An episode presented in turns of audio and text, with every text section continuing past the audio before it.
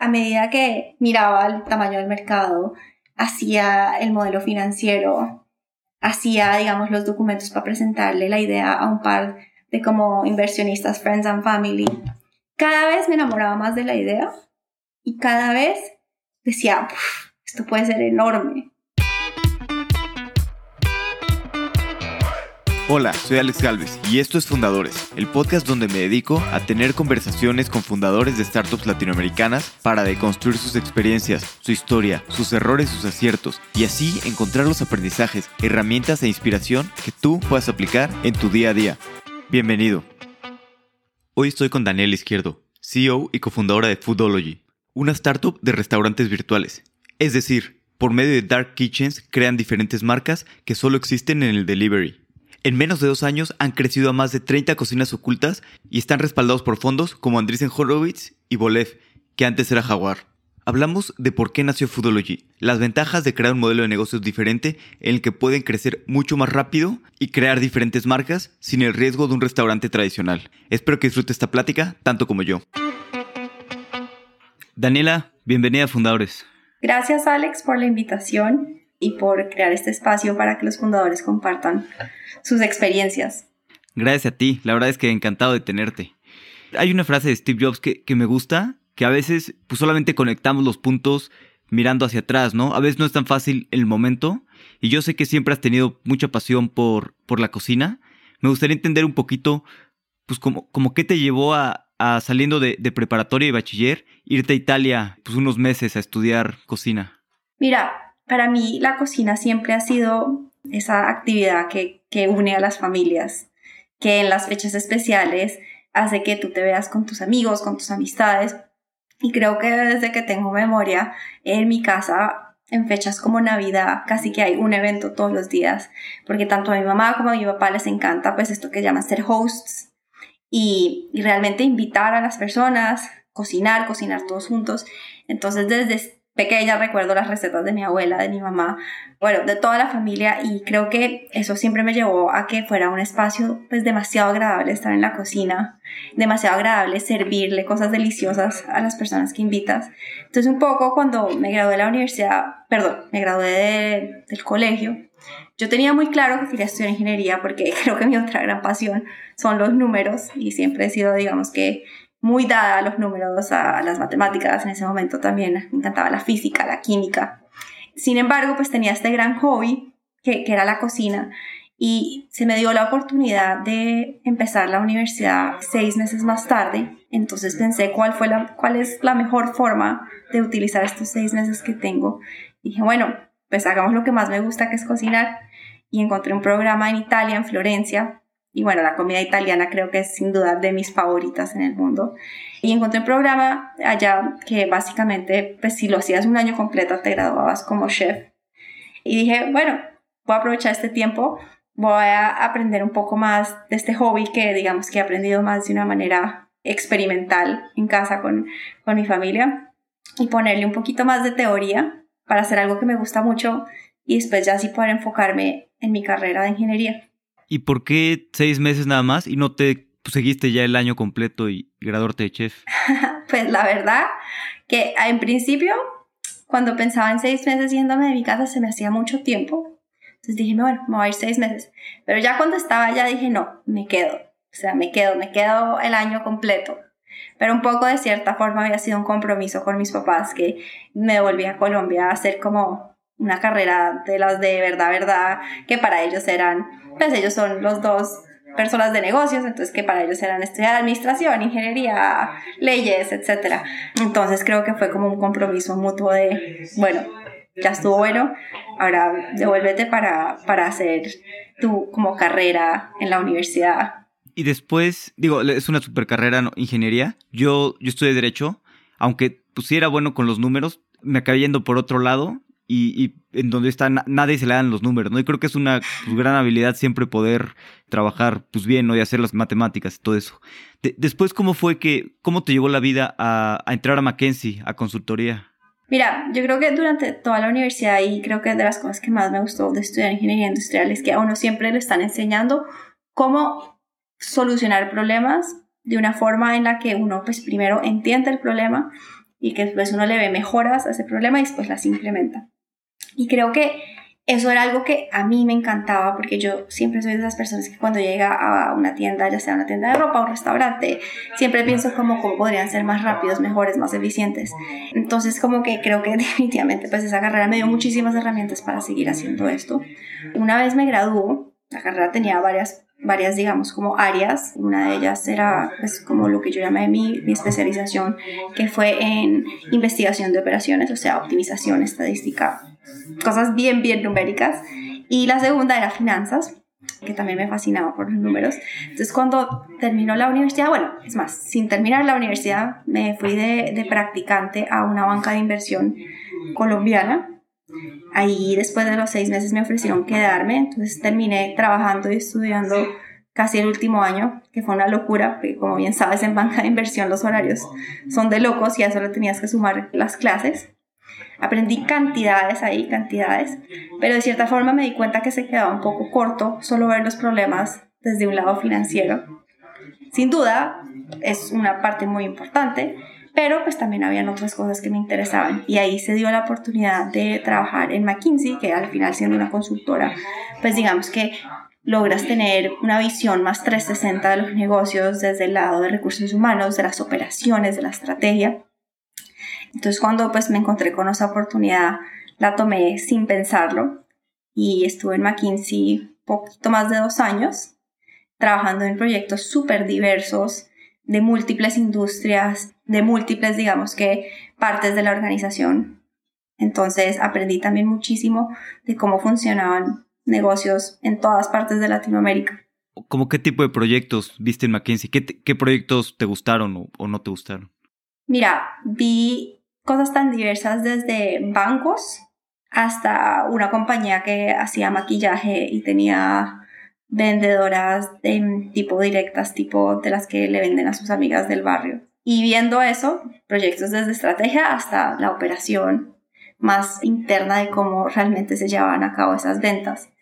Entonces creo que pues fue bastante diverso. Creo que de los proyectos que más me gustó de los que hicimos fue eh, queríamos montar una aseguradora digital acá en Colombia, una gran aseguradora pues, de Brasil, quería venir a Colombia a montar una aseguradora digital y pues nosotros hicimos todo el diseño de qué quería decir tener una aseguradora digital. Eso es una época en que pues hoy en día en Latinoamérica todavía no existe como tal una aseguradora completamente digital, pero era un primer inicio de eso cómo se veía cómo lo habían hecho en otras partes del mundo y luego tuvimos la fortuna de como participar también en la implementación de eso que ya era, digamos que más allá de dejar las cosas en el PowerPoint y en el Excel, poner las cosas realmente a andar y empezar a que la empresa, digamos que se construyera todos sus productos, su equipo de tecnología, su equipo comercial. Entonces, pues fue un proyecto realmente interesante porque de cierta forma fue montar un startup, pues dentro de una gran compañía que venía de otro país, pero al final del día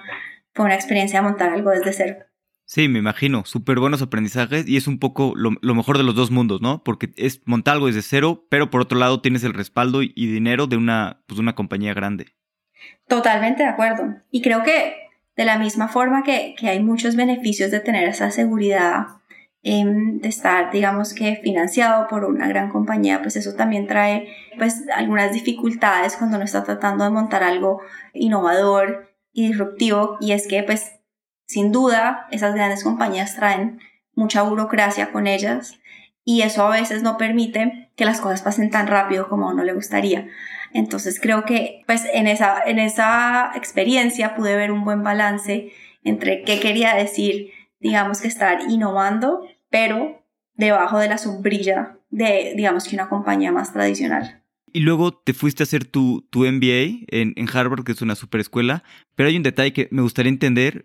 Estuviste como intern, ¿no? En Celina un tiempo. ¿Qué fue lo que te llevó a sumarte al, al equipo de Celina? Estuve como intern de Celina en el, en el verano en el que estaba en el MBA.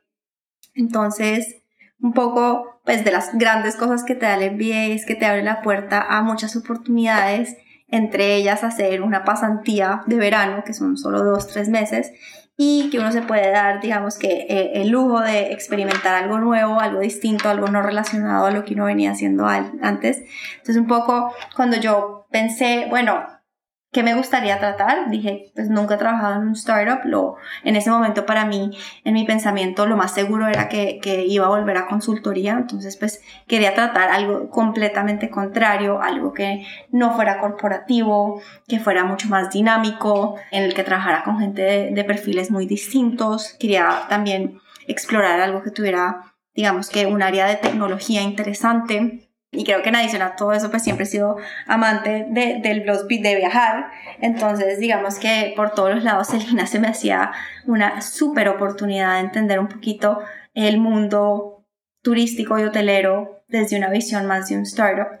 Creo que para sumarle a eso, en ese momento estaba trabajando ahí una fundadora que admiro muchísimo, que es Bryn McNulty, que es la fundadora de Avi, y ella era la Chief Strategy Officer en ese momento de Celina. Nosotros habíamos trabajado juntas en McKinsey y un poco pues al ver que ella estaba allá también y que lo mucho que me había gustado trabajar con ella en McKinsey, me pareció aún más una excelente oportunidad de unirme al equipo de estrategia con ella y digamos que aprender todo lo que pudiera por esos tres meses sobre cómo funciona nuestro startup, las cosas que, que los estaban haciendo a ellos súper exitosos, las cosas que más dolor de cabeza les daban. Y creo que todas esas experiencias al final, pues me dieron de cierta forma una inspiración para empezar mi propia empresa y también me enseñaron muchísimo de qué quiere decir, pues, manejar personas y como yo como líder, cómo quería ser más en el futuro cuando fuera mi empresa. Y después de estar en, en Celina, fue, o sea, fueron cuando te dieron ganas de, pues, de empezar una startup, porque dijiste que antes no te había pasado, ¿no? Por la cabeza. Mira, antes no me había pasado.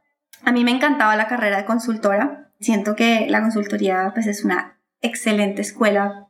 Trabajé con personas increíbles en McKinsey y pues siempre estaré agradecida con la compañía y con, con ese equipo de personas.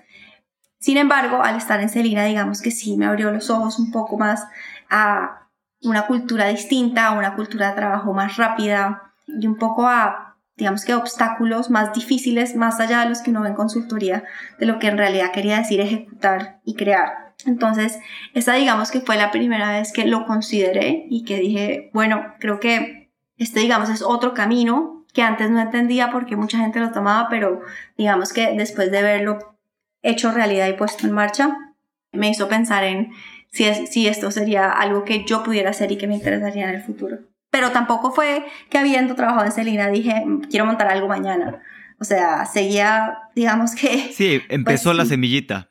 Exacto, exacto. Y, después, ¿cómo fue que, bueno, pues regresaste a Harvard tu eh, segundo año del MBA? Entiendo que tuviste una clase, ¿no? Con tu cofundador de, de comida. Pues, ¿cómo fue que, que, empezaron a platicar y empezó a nacer la idea de, de fundar Foodology? Mira, pues el último año eh, en Harvard tiene algo muy interesante y es que el primer año es igual para todo el mundo. Todo el mundo tiene que ver las mismas clases, pero el segundo año, pues tú tienes la flexibilidad de ver clases en las cosas que te interesan o donde tú crees que vas a trabajar en el futuro. Y pues yo siempre siendo amante de los restaurantes, la industria gastronómica, simplemente por pasión más que nada, dije, bueno, me voy a meter a la única clase que hay sobre, sobre la industria en la maestría. La clase se llama Opportunities and Challenges in the Restaurant Industry la da una profesora que se llama Lina Goldberg, que es fabulosa, inteligentísima, una mega foodie, por decirlo así. Conoce a todo el mundo en esta industria y, y nada, muy inspiradora ella realmente. En esta clase, curiosamente también estaba Juan Guillermo, que es, hoy en día es mi co-founder. Juan Guillermo y yo fuimos amigos, digamos que durante todo el MBA, él también es colombiano. Curiosamente en Colombia nunca nos habíamos conocido pues no éramos amigos desde antes, por decirlo así, en el MBA nos volvimos buenos amigos y él también estaba en esa clase y yo un día le pregunté, oye, yo no sabía que te gustaban los restaurantes o que te gustaba cocinar, como cuéntame por qué estás aquí. me dijo, mira, a mí no es que me, me gusten muchísimo los restaurantes, sino que yo soy amante del azaí y me encanta pensar en cómo podemos hacer que en Colombia produzcamos más azaí, que solo se produce su mayoría en Brasil. Y estoy tratando de hacer un proyecto para que las personas, los agricultores del Amazonas colombiano dejen de cultivar coca y empiecen a cultivar azaí. Y para llevar a cabo pues un proyecto de azaí, también estoy pensando en cómo hacer una cadena retail en la que usen el azaí, es decir, pues puestitos en donde vendan azaí bowls, smoothies, etc. Entonces invertí pues... ¿Qué, qué es azaí? Azaí es una fruta de Brasil, es súper popular, es lo último en superfoods, mm. es súper popular en Brasil y en Australia y ahora en Estados Unidos y son como, es como morado y es como, con eso hacen como un smoothie, como una base, que lo decoran y bueno, es lo último en, en trends de comida, por decirlo así. Pero es una frutita pequeña que crece en el Amazonas y que en Brasil toda la vida la han cultivado y cosechado, en Colombia no mucho. En Colombia realmente usaban, pues lo que me contaba él es que usaban la, la base de la fruta, que es de donde salen los palmitos, como el tronco. Sí, sí, sí. Y botaban la fruta, curiosamente. Qué interesante, no sabía que, que estaban con los palmitos. Qué rico. Sí, sí, sí, sí. Y entonces él había invertido en un par de, digamos que pequeños como shops para vender azaí y se había dado cuenta lo difícil que era manejar, pues, digamos que un, restaurante a esa escala, diga, pues creo que lo más parecido puede ser una heladería, por decirlo así, y por eso tomó esa clase. Entonces, en esa clase, que fue fabulosa, nos llevaron a grandes chefs, al CMO de McDonald's, bueno, a personas, digamos, que, que han operado en la industria, que son innovadores dentro de la industria. Y pensando en pues, todo lo que yo veía ahí y un poco mezclado eso con, digamos, lo que estaba viendo en Colombia, especialmente alrededor del crecimiento de las plataformas de delivery, de los delivery apps, empecé a decir, mira, a mí me encanta este negocio, pero creo que yo nunca tendría un restaurante porque es que es demasiado capital y demasiado riesgo y es poco tecnológico y es poco flexible, pero con el delivery creo que uno podría hacer todo mucho más virtual y como eliminar las cosas que no me gustaban del negocio. A mí no me gustaba del negocio que tú podías demorarte un año entero montando tu restaurante gastándote miles de miles de dólares y podías durar tres meses y te quebrabas. Y nunca supiste por qué te quebraste. Si fue porque tenías mala comida, escogiste el location que no era, no creo que generaste suficiente como word of mouth, o sea, ¿qué fue lo que pasó? Entonces, creo que dije, mira, creo que una solución a todo esto y es hacerlo virtual, hacerlo vía delivery y, y experimentar y usar mucha data realmente para entender qué hace falta, qué quiere el consumidor y poder iterar muy rápido. Curiosamente, le, le, teníamos que hacer un proyecto en esa clase y yo le pedí, pregunté a la profesora que si en vez del proyecto que ella había planeado, podía hacer este proyecto. Y me dijo que no. me dijo que no porque ya tenían todo un convenio con empresas grandes a las que les íbamos a hacer el proyecto. Pero de cierta forma, pues tuve el espacio para contarle mi idea, me dio feedback y como que un poco ahí fue donde empecé a decir, bueno, yo creo que aquí hay algo, lo tengo que formular un poquito mejor, pero aquí hay algo. Y terminé haciendo un proyecto con una compañía estadounidense que se llama Olo, que una de las grandes cosas que hacen es que capturan todas esas órdenes de canales digitales para restaurantes existentes y se las integran a su sistema actual. Entonces, de igual forma, aprendí muchísimo en ese proyecto porque era como un pedazo de la cadena de valor entera a la que yo quería pertenecer. Sí, y luego fue, ¿cómo fue que te animaste ya a hacer Foodology? Y sí, es cierto esto, que es uno de los que me gusta de su, su, modelo, es que puedes probar diferentes marcas, ¿no? Y si una marca, pues por alguna razón no funciona, pues no pasa nada, ¿no? La matas y creas una nueva y no tienes ese, pues ese costo tan grande, ¿no? Como un restaurante. Claro, no, y es que esa es la idea. La idea es que varias no funcionen. La idea es que yo quiero tratar 20 para terminar con 6 McDonald's. O sea, esa es la gran idea, es cómo hacemos que esto sea menos, cada vez más científico y menos pasional, por decirlo así. ¿Y cuál fue el primer paso, ya que se decidieron a, empezar? ¿Cómo probaron el MVP o, o cuáles fueron los primeros pasos? Bueno, yo después de esa clase todavía es que no es, no es, no es que estaba súper convencida de, de, de, ser emprendedora. Para mí fue una decisión pues larga y difícil. Creo que, bueno, en la clase le conté alguna vez mi idea a Juan Guillermo y me dijo, oye, me, me parece súper interesante. Pero bueno, ya no volvimos a hablar de eso por un rato, hasta que llegamos a Colombia, que él me dijo, oye, ven, cuéntame otra vez tu idea, que yo sí definitivamente quiero emprender, a ver, a ver qué podemos hacerle. Pero no, yo digamos que terminé mi MBA, digamos, con, con esta idea que venía pensando, pero para mí lo más seguro era volver al mundo de la consultoría. ese era mi plan. Y por un par de meses yo, mi pensamiento era, voy a hacer esto como un side job. Voy a empezar, siguiendo trabajando en consultoría, pero voy a empezar y ver cómo progresa. Y si veo que, que empieza a irle muy bien, pues ya, pues, definitivamente digamos que tomo el paso. Creo que hay varios emprendedores que empiezan trabajando en su trabajo actual.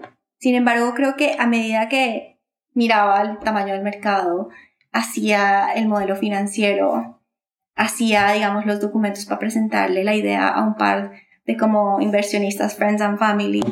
Cada vez me enamoraba más de la idea y cada vez decía, esto puede ser enorme. Y un poco ahí fue donde dije, no, si yo voy a hacer esto, creo que tengo que hacerlo all in. Realmente, pues, dejando un, trabajo muy bueno y muy cómodo de lado y meterle el 100% de mi energía y de mi enfoque a esto justo ahí me volví a encontrar con Juan Guillermo y me dijo, yo estoy buscando una idea, me encanta la tuya, vamos, hagámoslo. Y ahí fue un poco cuando pues tuve, digamos, que la, el impulso para, para decidir empezar. O sea, desde el principio te lanzaste full time. ¿Cuál fue el primer, pues como la primer problema grande que, que enfrentaste, ¿no? O sea, alguna pared con la que te haya tocado al principio. Pues mira, yo creo que lo primero era, o el primer pensamiento fue, bueno, necesito recoger algo de dinero porque pues esto al final del día es un negocio bien operativo. Em, necesito tener un comisariato, necesito tener cocinas, comprar equipos, necesito empezar a ver cómo voy a armar un equipo de tecnología. Entonces, pues ese fue, digamos que, el primer paso para mí. Y ahí fue, digamos, cuando pues me dirigí a inversionistas pues que eran cercanos a mí y, y recogí pues un, primer, primer pequeño monto y con eso fue con lo que empezamos. Empezamos en Bogotá con pues una cocina que era centro de producción y cocina y, arriba eran nuestras oficinas, entonces todos los días salíamos de la oficina oliendo a pollo y a chipotle. O sea, yo llegaba a mi casa y todo el mundo sabía que yo había llegado a mi casa porque olía terrible. Y, Y empezamos ahí, empezamos con cuatro marcas digitales. Es más, este próximo lunes cumplimos dos años de aniversario de nuestro primer pedido. Entonces empezamos en esta cocina en Bogotá y desde ahí empezamos pues a crecer rápidamente. Ya a los dos meses teníamos una segunda cocina, después a los en enero. ¿A los dos meses? Sí. ¿Y cómo decidieron tan rápido de que ya, vamos por la segunda cocina? Pues mira, yo creo que de cierta forma el hecho de que para tanto Juan Guillermo como para mí estuviéramos dejando como un, trabajo y digamos que una trayectoria profesional tan buena y tan estable, para nosotros la decisión siempre fue esto o lo vamos a hacer en grande o no lo vamos a hacer. Esto para mí no era yo quiero tener un par de shops por ahí y este es mi como hobby, no, esto era o esto va a ser la cadena de restaurantes virtuales más grande de todo LATAM o no lo hagamos. Entonces, pues ahí mismo sabíamos que teníamos que meterle velocidad. Entonces empezamos a crecer y pues curiosamente esto fue casi seis, ocho meses antes de que empezara la pandemia. Entonces, pues el negocio iba creciendo cantidades. Es un negocio que siempre he creído que, que el delivery, pues con las, digamos, tendencias en que el consumidor cada vez quiere ser más cómodo, moverse menos, más tráfico en las ciudades, más millennials, que no tienen tiempo para cocinarse ellos mismos, pues esto era algo que venía creciendo y va a seguir creciendo. Pero a, seis, a los seis, ocho meses, ya con nuestras primeras tres cocinas montadas, si no me equivoco, pues empezó la pandemia, que de cierta forma fue un gran empujón para seguir creciendo. Creo que tuvo cosas que nos dieron mucho miedo al principio, pero también pues nos, fue, fue uno de los pocos negocios que resultaron ser, digamos que, impulsados por la pandemia. Y mucha gente me dice, oye, pero, o sea, te fue buenísimo habiendo montado eso en la pandemia. yo, o sea, sí, pero también de la misma forma hubiera podido montar una compañía de turismo y no hubiera sido la misma historia. Entonces también, pues, hay que reconocer que hay cosas que no están en el control de uno. Sí, sí, totalmente. ¿Y cómo fue este crecimiento tan acelerado ¿Cómo haces pues, cuando creces tan aceleradamente para, pues, para mantener la cultura, ¿no? Que quieres crear y estar creando, o sea, salirte del day-to-day operations y realmente estar creando, pues no el producto, sino la compañía que quieres crear. Pues mira, creo que ahí lo más importante es pues formar un gran equipo y pues creo que desde el día uno hemos hecho esfuerzos grandísimos por traer a las mejores personas que encontramos a nuestra compañía.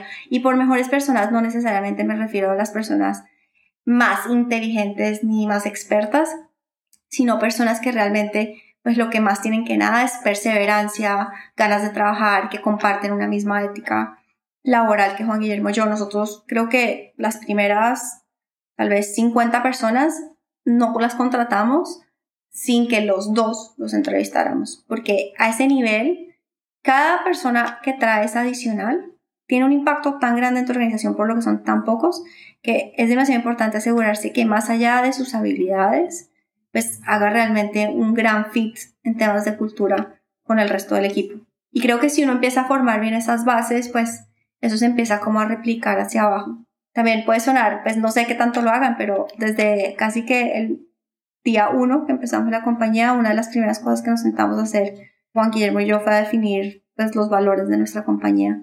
Y más allá de nuestra visión y los objetivos que teníamos a largo plazo, queríamos que fuera muy importante cómo queríamos que fueran nuestras personas, nuestra cultura y cómo queríamos que nos vieran de afuera hacia adentro como organización. ¿Y cómo es su cultura? O sea, ¿cuáles son las cosas más importantes? Pues mira, tenemos varios valores, pero creo que para mí entre los más importantes está un tema de diversidad y meritocracia. Entonces, pues al ser yo un, woman founder, que, que, es algo que no es tan común, desde el día uno nos hemos propuesto tener un equipo realmente diverso y esto quiere decir tener, digamos que un equilibrio de hombres y mujeres, realmente contratar sin tener ninguna ningún bias del género, ni de la orientación sexual, ni de, digamos, que de dónde viene la persona en términos de qué países tenemos personas de todas partes del mundo. Y creo que ese es el tipo de cosas que si uno no se las propone, no pasan naturalmente. Porque si tú solamente pones un job post y esperas a ver quién te llega, seguramente la mayoría de los candidatos, pues no van a ser diversos. Lo mismo si solamente empiezas a contratar a tus amigos y no haces como digamos un esfuerzo por ir y mirar más allá. Entonces ese fue uno de nuestros primeros valores, seguido por el tema de meritocracia, que realmente nos parece, pues veníamos nosotros dos de organizaciones donde es muy claro cómo te miden y cómo llegas a objetivos y eso qué quiere decir en tu crecimiento. Y queríamos mantener eso que habíamos aprendido, porque al final del día creo que si uno no implementa esos sistemas, pues no puede realmente garantizar que no empiecen a haber biases contra la gente por las otras cosas que acaba de mencionar, como su género, su orientación sexual creo que para mí, pues esa es una de las más, digamos, valores más importantes o la cultura que más queremos generar en Food Y creo que tal vez la otra que siempre me gusta mencionar es, nosotros somos fans de impulsar la comunicación. Y la comunicación se refiere a que siempre desde de abajo hacia arriba hayan canales de comunicación. Y por esa misma razón siempre le hemos impulsado hasta a nuestros cocineros, a los que empacan los paquetes que salen del delivery. Todos tienen acceso a Juan Guillermo a mí a todos los escuchamos si necesitan ser escuchados porque realmente creemos que las mejores ideas vienen de las personas que están en el día a día operando y que ellos van a ser las mejores fuentes para solucionar los problemas. Entonces siempre estamos impulsando, digamos que esa comunicación transversal en toda la organización. ¿Y cómo lo impulsas? Porque digo, a veces es muy fácil decirlo, ¿no? Mi puerta siempre está abierta o lo que sea, pero pues, entre más creces es más complicado pues hacer que esto realmente eh, sea verdad, ¿no? Y realmente pues las personas sientan la confianza de acercarte a ti y decirte pues, sus preocupaciones o, ideas que tengan. Mira, pues yo creo que lo impulsamos desde de formas más estructuradas y de otras formas que son, digamos que más orgánicas. Una forma que no sé hasta qué momento sea muy sostenible es, estamos en todos los chats de las cocinas y si nos preguntan algo, hacemos el esfuerzo y respondemos. Y yo muchas veces cuando alguien dice que tiene un problema, me meto y trato de responder y de ayudar. Si yo lo vi, ¿por qué no puedo responder yo? O taguear por lo menos a la persona que puede ayudarlos. Entonces, al tú hacer eso y, tú, y que el resto de la organización vea que tú estás sacando, así sean 30 segundos de tu tiempo, para ayudar a alguien que está en una cocina en otra ciudad, que seguramente tal vez hasta nunca lo has conocido en persona, eso empieza a, pues, replicarse y pues yo siempre he creído mucho en como este tema de como lead by example, pero eso empieza entonces simplemente a replicarse y a que todo el mundo tenga esta misma actitud de querer ayudar. Y ya pues cosas más formales como hacer pues all hands meetings, tener touch points con distintas personas. Una de las cosas que implementó Juan Guillermo que a mí me parece fabuloso es que como cada dos semanas coge todo un día entero y se toma, o bueno, o pone reuniones de 15 minutos y hace cafés con como personas al azar de la organización, como literalmente random. Entonces creo que cada uno de los dos tiene sus formas de, de, tratar de conectar, pero al final del día pues lo que queremos decir y, y, y el mensaje que queremos poner es que estamos disponibles y que no importa cuánto tiempo lleves en fútbol ni cuál sea tu posición, puede ser escuchado y como que no queremos poner trabas en que la información fluya a través de la organización. Buenísimo, está súper bien esta estrategia de poner este pues, un día cada dos semanas, ¿no? Para hablar con personas de la organización. Creo que es una manera de, bueno, de, de hablar con las personas y también de, de, crear relaciones, ¿no? Que esas relaciones son las que permiten que haya más confianza y te puedan decir las cosas. Así es. Y hablando un poquito de, de crecimiento tan acelerado, que me encanta el, pues, que han crecido muchísimo, ¿no? ¿Qué te hubiera gustado saber, pues, hace dos años o cuando empezaron a crecer tan aceleradamente? ¿Qué hubieras hecho distinto o qué te hubiera gustado saber más bien? Esa es una gran pregunta. Es que uno mirando para atrás se le ocurren tantas cosas de todo, de todo lo que le hubiera gustado hacer y, y saber. Mira, creo que una de las cosas como es que yo más reflexiono es no siempre uno tiene que esperarse a llegar a ciertos hitos de crecimiento para empezar a atraer a las personas que te van a llegar al siguiente. Y creo que una de las cosas que haría distinta es que empezaría, me hubiera gustado empezar a contratar, digamos, las personas que están liderando los distintos equipos, inclusive más temprano en la organización. Es un, pues, uno al final del día está balanceando entre, bueno, no quieres tener una nómina de 100 personas cuando vendes tres pedidos, y quieres como esperarte a que la organización los necesite, pero de cierta manera creo que tal vez nos, o yo me pude haber esperado demasiado y, y es algo que haría distinto. Creo que uno al final, eso mes, seis meses, que la persona tal vez todavía no es la persona que necesitas, pero es la que vas a necesitar, alcanzan a tener un aprendizaje enorme sobre cómo es la compañía, cómo está creciendo y digamos que no llegan a su trabajo cuando ya no solo ya los necesitas, sino que ya los necesitas y tal vez los necesitas a ellos y a dos más. Entonces, creo que eso cambiaría. Por lo menos a los líderes de las distintas áreas los hubiera traído a la organización mucho antes, mucho, mucho antes de lo que lo hice. ¿Y cómo le haces para reclutar? Porque ahora es, pues bueno, es una de las cosas más complicadas, ¿no? Reclutar el talento indicado para, para la compañía y lograr que se sumen, ¿no? ¿Cómo haces para reclutar al mejor talento?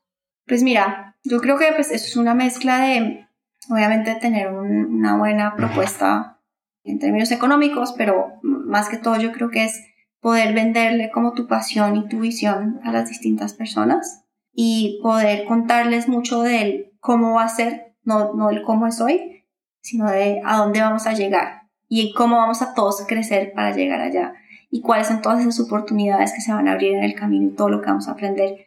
Entonces yo creo que entre uno más pueda, digamos, como pintar, ayudar a la persona a imaginarse ese crecimiento, eso, esas distintas etapas por las que vamos a pasar y que a ellos les guste y se emocionen, pues más convencidos van a estar. Pero sí, estoy súper de acuerdo contigo que atraer talento es una de las cosas más difíciles, en, especialmente ahorita en Latinoamérica, donde hay tantas cosas tan interesantes pasando.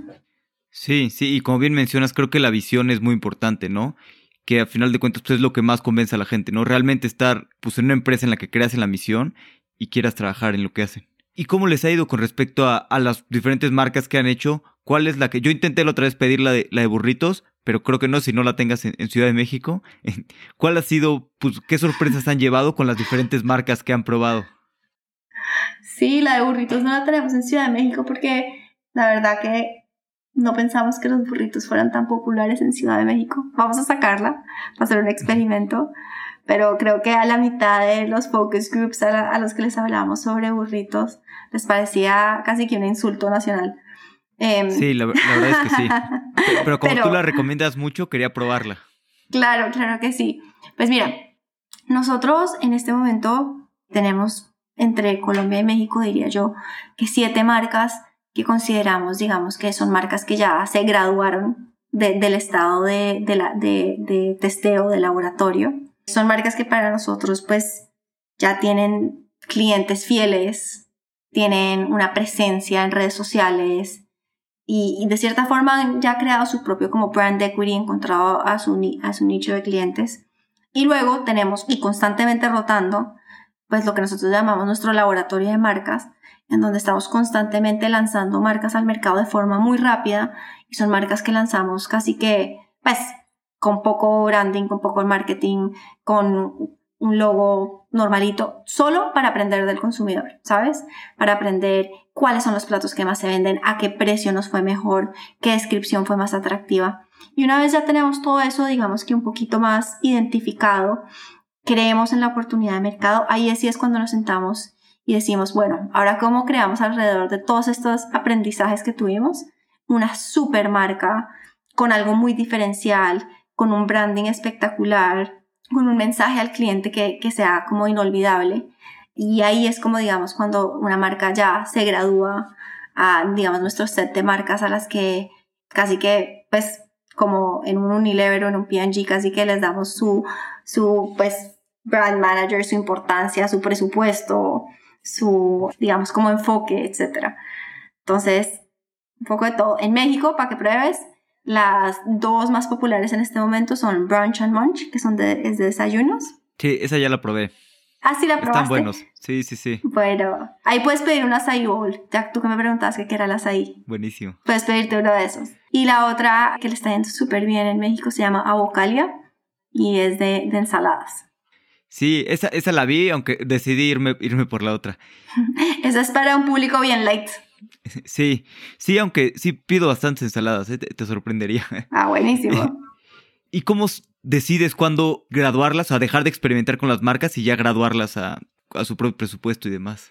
Mira, nosotros ya digamos que cuando las graduamos es cuando vemos que hubo una buena recepción por parte de los consumidores, es decir, ya hicimos suficientes iteraciones en que consideramos que solo estamos recibiendo buenos ratings, en que cuando llamamos a clientes a preguntarles cómo les fue, les gustó todo, en que digamos que ya optimizamos de cierta forma lo suficiente el look de la marca en el app para entender bien cómo poner las fotos, las descripciones, etc. Y también la graduamos cuando ya estamos seguros que nuestra operación está preparada y ya tenemos como el diseño operacional alrededor de esa marca para coger esa marca y ponerla en todas nuestras distintas cocinas, que ya hoy en día son alrededor de 30. Entonces, un poco es un espacio en el que experimentamos cómo el consumidor interactúa con esa marca, pero también en el que experimentamos internamente qué quiere decir esa marca para nuestra operación.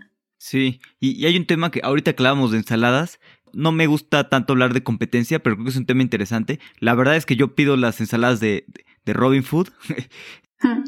pero ahorita pues sí, con, tanta competencia y tanta oferta de comida, pues, ¿cómo haces para, pues, para ser mejor que la competencia? Pues mira, creo que ahí hacemos muchísimas cosas. Creo que lo más importante es que nuestra comida está pensada desde un principio para ser consumida en delivery, ¿cierto? Entonces eso lo que quiere decir es que desde el momento en el que estamos diseñando la receta de ese plato hasta cuando estamos pensando en su empaque, en su look and feel de cuando tú lo abras, en la foto que le puedes tomar para subir a Instagram después, todo lo estamos pensando desde la perspectiva que tú te lo estás comiendo en tu casa. Entonces, si tú hoy en día vas al Instagram de Brunch and Munch o al Instagram de Avocalia, vas a ver que, no sé, al día podemos tener entre 3, 5, 7 posts de usuarios que les pareció tan increíble esa experiencia que dijeron, mira, yo quiero compartirla con el resto de mis redes sociales. Y ahí es donde uno crea el diferencial. El diferencial se crea en darte yo una experiencia que para ti es tan única y tan como especial y distinta a lo que recibes tradicionalmente en delivery, que cada detalle se nota que lo estaban pensando para eso, que tú dices, quiero compartir esta experiencia con, con mi público, por decirlo así. Sí, creo que tienes una gran ventaja si lo creas, como dices tú, desde el principio hecho para delivery, ¿no? Muchos restaurantes, pues sus platillos están hechos para comerse en un restaurante, ¿no? No para delivery, y eso acaba, pues acaba cambiando, ¿no? Ciertas cosas. De acuerdo, pues la mayoría de, de los restaurantes tradicionales, cuando piensan en delivery, piensan en cómo hago exactamente lo que yo hago y lo meto entre una caja. Y ya, eso es todo. Sí, sí, sí, sí, creo que justo como mencionas está la oportunidad. Y bueno, mencionas que tienes más de 30 cocinas, la verdad es que impresionante que en dos años han crecido tanto. Y también pues es muy capital intensive, ¿no? Hay que, pues, hay que hacer las cocinas y pues todo esto es bastante interesante. ¿Cómo, te fue a ti con el levantamiento de capital? Que pues, para muchos emprendedores es una de las partes más difíciles. Además de que pues, levantaron bastante capital ustedes con fondos muy buenos, ¿no? Andreessen Horowitz y algunos otros fondos de talla mundial. Pues mira, el tema de, fundraising es un tema bien interesante. Es algo que creo que uno va aprendiendo a medida que lo va recorriendo. creo que nadie ha ido a una clase que se llama Cómo hacer fundraising. Creo que sin duda tuve, pues, eh, por lo menos en, en, Harvard, un par de clases de cómo, qué quería decir hacer fundraising, de entender muchas cosas de términos, de term sheets, de la parte legal, etc.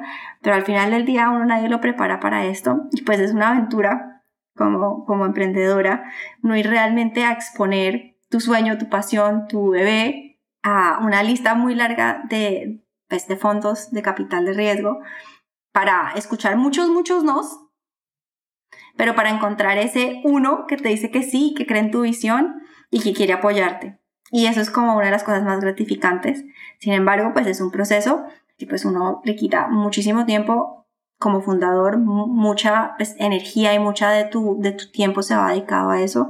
Pero al final, pues cuando ya terminas y encuentras ese, digamos que, que partner o ese inversionista que, está tan alineado contigo que, te quiere acompañar en tu crecimiento, creo que es un gran momento porque pues valida lo que tú venías pensando y pues te da ese empujoncito y ese pues dinero para seguir creciéndolo y para seguir comprobando tu idea de negocio.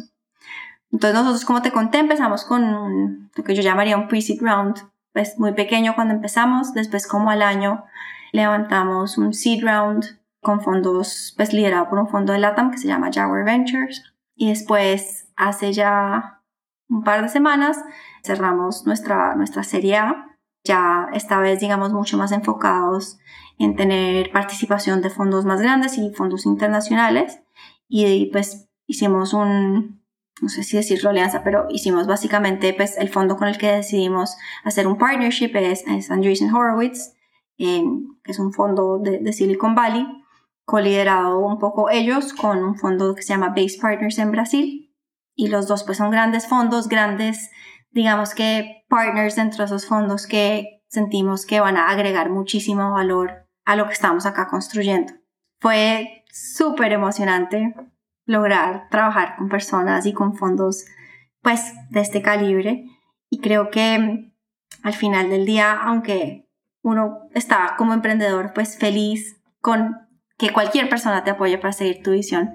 El hecho de que te apoyen personas que tienen un muy buen nombre y que digamos que tienen toda una estructura detrás de ellos creada para ayudarte a, crecer y a ser exitoso, es muy, muy gratificante. ¿Y qué se sintió un poquito? Este, no, no sabía que ha invertido Jaguar, la verdad es que es un fondo que a mí me encanta también. ¿Qué se sintió esta vez, pues, la primera ronda institucional, pues cuando ya este, pues, firmaron el term sheet o transfirieron el dinero? ¿Te acuerdas un poquito el sentimiento de, pues de tener estos nuevos partners pues, tan profesionales? Pues sí, la verdad, pues sentimos pues con, Juan Guillermo y eso también es lo chévere de tener un co-founder es que pues, de la misma forma que están ahí para los momentos difíciles también, están ahí para celebrar los momentos de, de mucha emoción. Y cuando pues cerramos nuestra primera seed round que con Jaguar, estábamos demasiado emocionados, estábamos pues en un momento medio en pandemia que, que el fundraising no se sabía qué iba a pasar. Mucha gente se había, muchos fondos habían dicho, yo aquí hago una pausa, a ver qué, cuál es la situación. Y entonces pues fue, fue aún más, más divertido celebrarlo así porque no sabíamos si lo íbamos a lograr o no por la circunstancia en la que estaba el mundo. Entonces en ese momento creo que pues nada, simplemente estábamos muy felices, pero también al mismo tiempo muy conscientes del reto que eso significaba hacia adelante de, mira, pues ya tienes plata que no es tuya, plata de personas que están confiando en tus habilidades para ejecutar, para crecer tu negocio y convertirlo en algo increíble. Entonces, pues, uno, de cierta forma, hace ese compromiso con los inversionistas y, y bueno, eso también te pone presión, pero es presión buena, es presión de la que te hace a ti ser mejor ¿Y qué, sigue para, para Foodology? ¿Qué es lo que quieren lograr en los siguientes dos años? Pues mira, nosotros, nuestra, digamos que gran visión es ser el, el grupo de restaurantes virtuales más grandes de Latinoamérica. Creo que pues para eso lo que sigue en los siguientes dos años es seguir expandiéndonos regionalmente. Ahorita que acabamos de llegar a México, siento que estamos solo empezando. Llevamos casi cuatro meses allá. Solo estamos en, en el DF y en Monterrey y hay tantas ciudades más de, de México a las que queremos ir. Adicional a eso, queremos empezar a explorar pronto otros países del continente. Estamos ya por abrir Perú.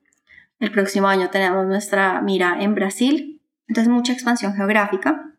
Y muy de la mano con eso queremos seguir construyendo marcas que le fascinen a nuestros consumidores. Eh, marcas que digamos que se vuelvan grandes éxitos y, y top players dentro de sus categorías. Y todo esto pues respaldado por una gran plataforma pues, de tecnología y de operaciones que realmente nos permita continuar con nuestro modelo, que es al final ser flexibles y poder estar cambiando e intentando cosas nuevas y digamos que siendo los únicos con las capacidades de realmente coger cualquier idea y escalarla a través del LATAM en muy corto tiempo. Buenísimo, me encanta la visión. Y como bien dices, creo que mencionaste, ¿no? Con un McDonald's 2.0. Y, y, es cierto, ¿no? Estás creando todo para un nuevo mundo, ¿no? En el que ahora es delivery y pues hay muchas circunstancias que no existían en, cuando se crearon los restaurantes actuales. Totalmente de acuerdo. Y ahorita pues con el mundo de, todo lo que uno puede tener, crear en tecnología, nosotros somos fans también de todo lo que estamos creando en data, modelos para encontrar estas oportunidades de nuevas marcas, eh, modelos para manejar de forma más eficiente nuestro supply chain, data para entender nuestros restaurantes, cómo están siendo operados, hasta yo creo que yo soy bien obsesiva, yo sé hasta el último grano de arroz, dónde está y por qué está ahí. Y, bueno, creo que al final de eso es, todas esas eficiencias pues se van a ver reflejadas en, en que podemos crecer más rápido, que podemos tener control de muchas cocinas al mismo tiempo y que pues podemos seguramente dar mejores retornos que, que la industria más tradicional. Sí, totalmente. Creo que la data es esencial en, en este negocio y, y, mientras más calen, más data tengan, pues van a poder hacer cosas increíbles. Vamos a pasar a la última parte, que son las preguntas de, de reflexión. Las preguntas son cortas, las respuestas pues, no, no necesariamente. Ok. ¿Cuál es el libro que más has recomendado? Yo, a mí me encanta leer por como placer, obviamente también tengo mis pares de libros académicos, pero creo que uno de los que más me ha gustado últimamente se llama Red Notice, es de un consultor en como después de como la, la Guerra Fría que trabaja en una de las grandes consultoras en, en, la Unión Soviética y se da cuenta de un montón de ineficiencias y al final termina montando casi que un medio hedge fund para tomar de estas ineficiencias. Y bueno, es, es, es de esos libros que uno no puede parar. Pero fabuloso, súper recomendado. Buenísimo, suena muy divertido, la verdad. ¿Qué creencia o hábito has cambiado en los últimos cinco años que ha mejorado drásticamente tu vida? Mira, creo que he tenido dos. Una es tratar de hacer mucho ejercicio. Eh, realmente siento que es una gran forma de cómo despejar la mente y, y nada, pues de cómo sacar un espacio para uno mismo.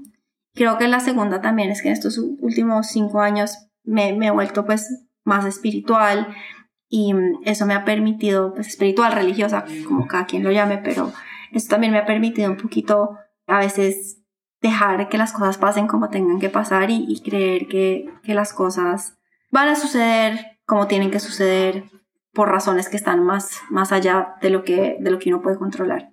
Y eso al final pues da mucha paz y tranquilidad. Buenísimo. ¿A qué otro fundador de o fundadora de Latinoamérica admiras? Mira, yo admiro a muchos. Hay fundadores demasiado buenos en LATAM, pero siempre me gusta, digamos que, darle el spotlight especialmente a las, a las women founders, a las fundadoras mujeres en LATAM, porque son pocas y todas están haciendo un excelente trabajo. Entonces ahí pues mencionaría a, a de Avi, a María Echeverry de Mooney y a Courtney de Runa, que son pues tres mujeres que admiro muchísimo por todo lo que han logrado con sus empresas. Buenísimo, sí, buenísimas las tres. Espero tenerlas como invitadas próximamente. Claro que sí, les diré. ¿Hay algo que creías muy profundamente hace 10 años que ahora no crees que sea verdad? Sí, hace 10 años, cuando en la universidad, una, una de las áreas en las que no podía profundizar en ingeniería industrial era organización, como organizacional, dinámica organizacional.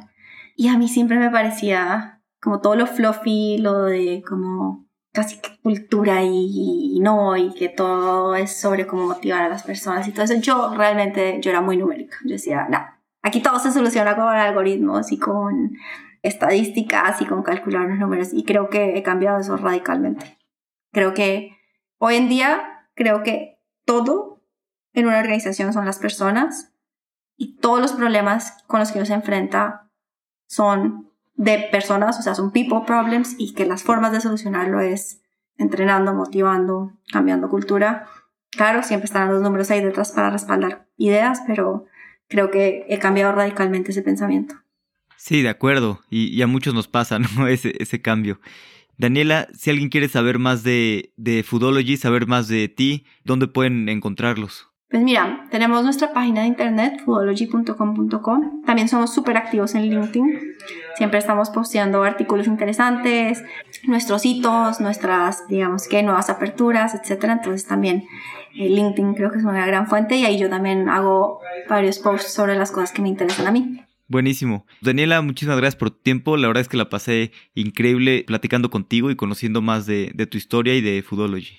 No, Alex, a ti muchísimas gracias Muchísimas gracias por invitarme a participar. Daniela y su equipo le están rompiendo. Estoy seguro de que en unos años van a ser un gigante de la industria restaurantera. Si te gusta el podcast, las reseñas en Apple siempre son bien recibidas. O simplemente recomienda tu episodio favorito a algún amigo o algún enemigo. Nos escuchamos la próxima semana.